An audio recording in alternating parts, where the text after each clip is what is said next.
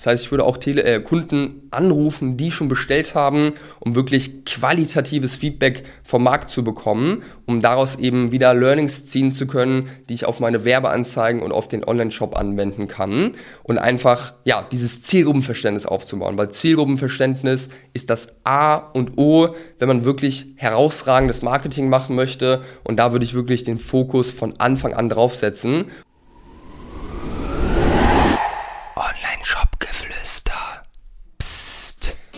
Heute soll es darum gehen, was ich tun würde, wenn ich nochmal von Null starten würde im E-Commerce. Und ich würde sagen, lass uns direkt reinstarten.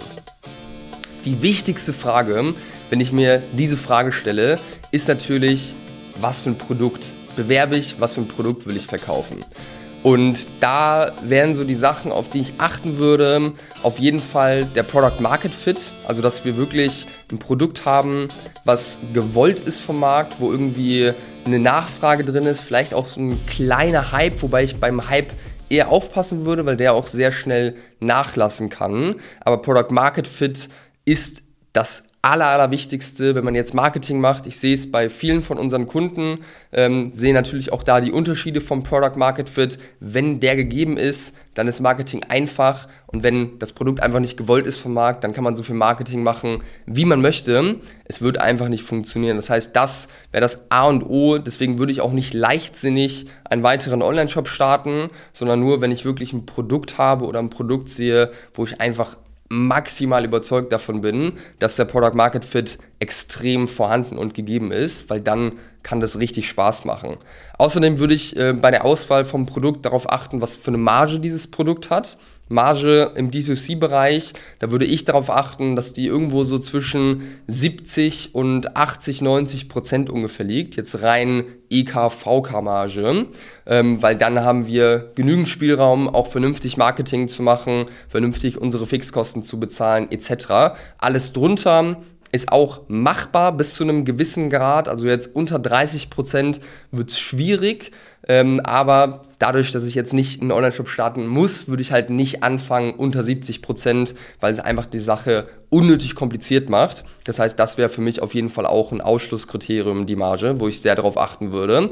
Und ich würde schauen vom Produkt her, wie viel Potenzial da drin ist, wirklich auch eine Love-Brand aufzubauen, also eine Marke aufzubauen, die man mit Emotionen unter, äh, untermauert, ein Produkt, was wirklich auch was bewegen kann in dem Leben äh, von dem Kunden, wo man auch so eine Bindung zu aufbauen kann, weil das eben auch super wichtig ist, dann langfristig, wenn man eben von sieben auf achtstellig dann gehen möchte, ähm, dass man wirklich auch einfach eine starke Marke mit einer starken Community, die wirklich auch hinter dem Produkt steht, einfach aufbauen kann. Das heißt, das wären so ja, die Sachen, die ich ähm, bei der Auswahl des Produktes irgendwo berücksichtigen würde und würde da natürlich sehr, sehr viel Recherche machen in Deutschland, aber vor allem auch in anderen Ländern, in den USA, weil da ja tendenziell der Markt immer ein bisschen früher dran ist als jetzt hier in Deutschland und würde dann starten, wenn ich jetzt ein Produkt gefunden habe, ein Zielgruppenverständnis aufzubauen, indem ich mir ähm, von anderen Shops, die ähnliche Produkte oder vielleicht sogar dasselbe Produkt verkaufen,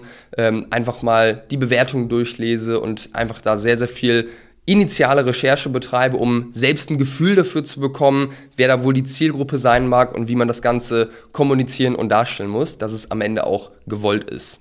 Dann würde ich das Ganze natürlich im Setup erstmal so ähm, 80-20 mäßig aufstellen. Das heißt, ich würde einen Shop aufstellen oder wahrscheinlich bauen lassen von einem Freelancer, von einer Agentur.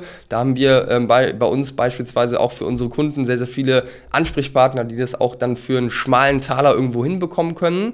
Ich persönlich würde sofort die Logistik auslagern, einfach, dass ich diese Klette am Bein nicht habe und mich dann voll auch aufs Marketing konzentrieren kann. Weil wenn ich jetzt nochmal einen Shop starten würde, dann wäre mein Anspruch auf jeden Fall auch direkt im ersten Jahr siebenstellig, wenn nicht sogar mehrfach siebenstellig äh, auch vom Umsatz her anzuvisieren. Und da muss einfach direkt von Anfang an alles passen. Und ich würde auch zusehen, dass die ganzen Operations-Prozesse von der Auftragsabwicklung etc. schon bevor dem Go Live, bevor dem Launch einfach maximal automatisiert sind, dass es einfach auf Autopilot quasi läuft und ich wirklich den Fokus habe, mich dann auf die Vermarktung etc. zu legen.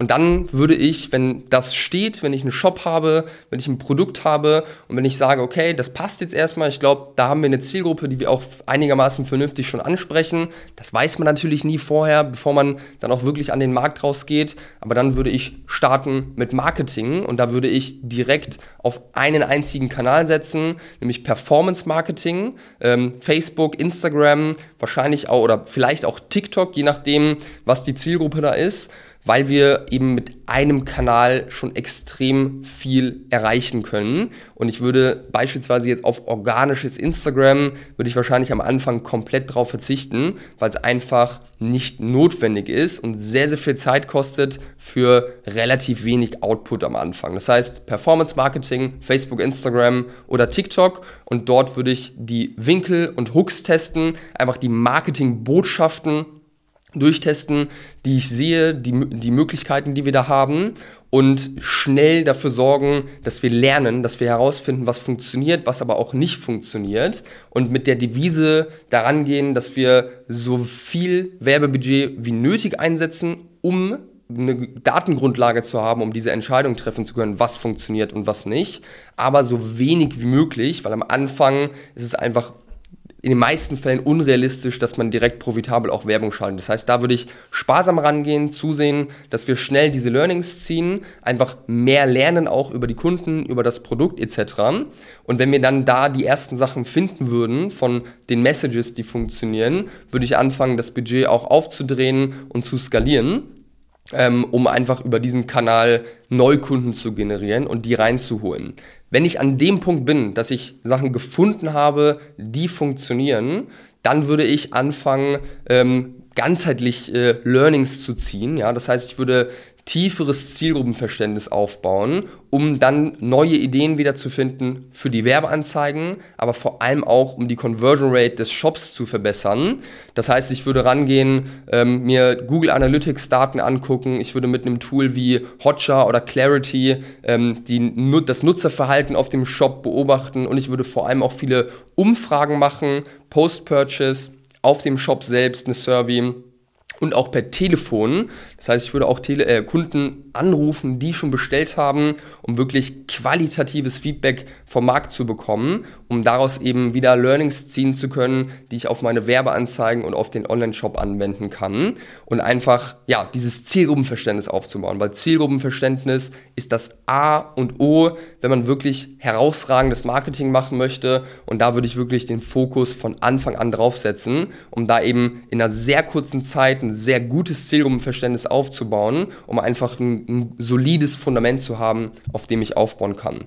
Und dann würde ich als nächstes das Thema E-Mail-Marketing angehen, ähm, da gewisse Flows und Sequenzen aufbauen, die relevant sind für die Customer Journey, wie zum Beispiel ein Post-Purchase-Flow, nachdem jemand gekauft hat, einfach eine Reihenfolge von E-Mails, um auch einen weiteren Kauf, aber auch Reviews etc. zu triggern.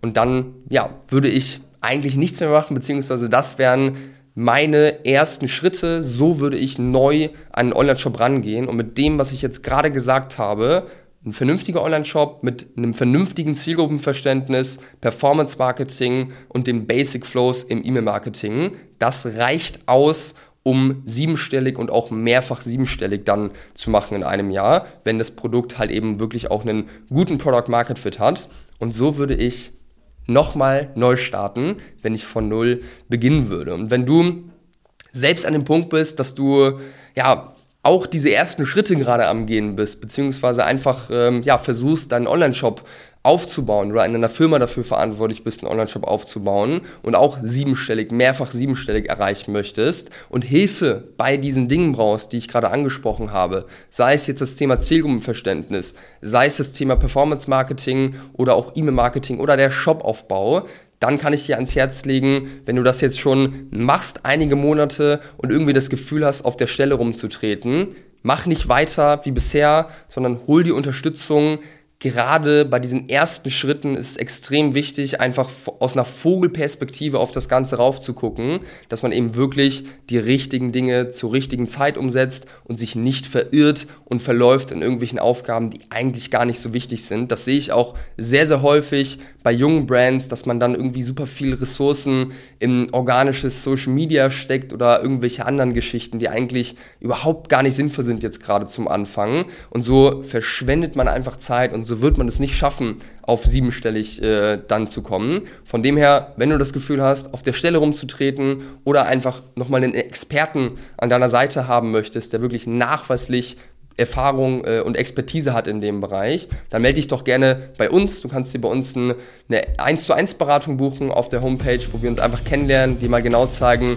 wie eine Strategie für dich aussehen könnte oder wie jetzt das, was ich gerade dir präsentiert habe, dann ganz konkret auch für dich aussehen kann. Du kannst mir auch gerne schreiben, einfach bei Instagram oder LinkedIn, wenn du Fragen zu dem, äh, zu dem Thema hast oder gerne einfach einen Kommentar hinterlassen. Ich freue mich auf jeden Fall auf dein Feedback und ja, freue mich auch, dich kennenzulernen. Das war's für die heutige Folge.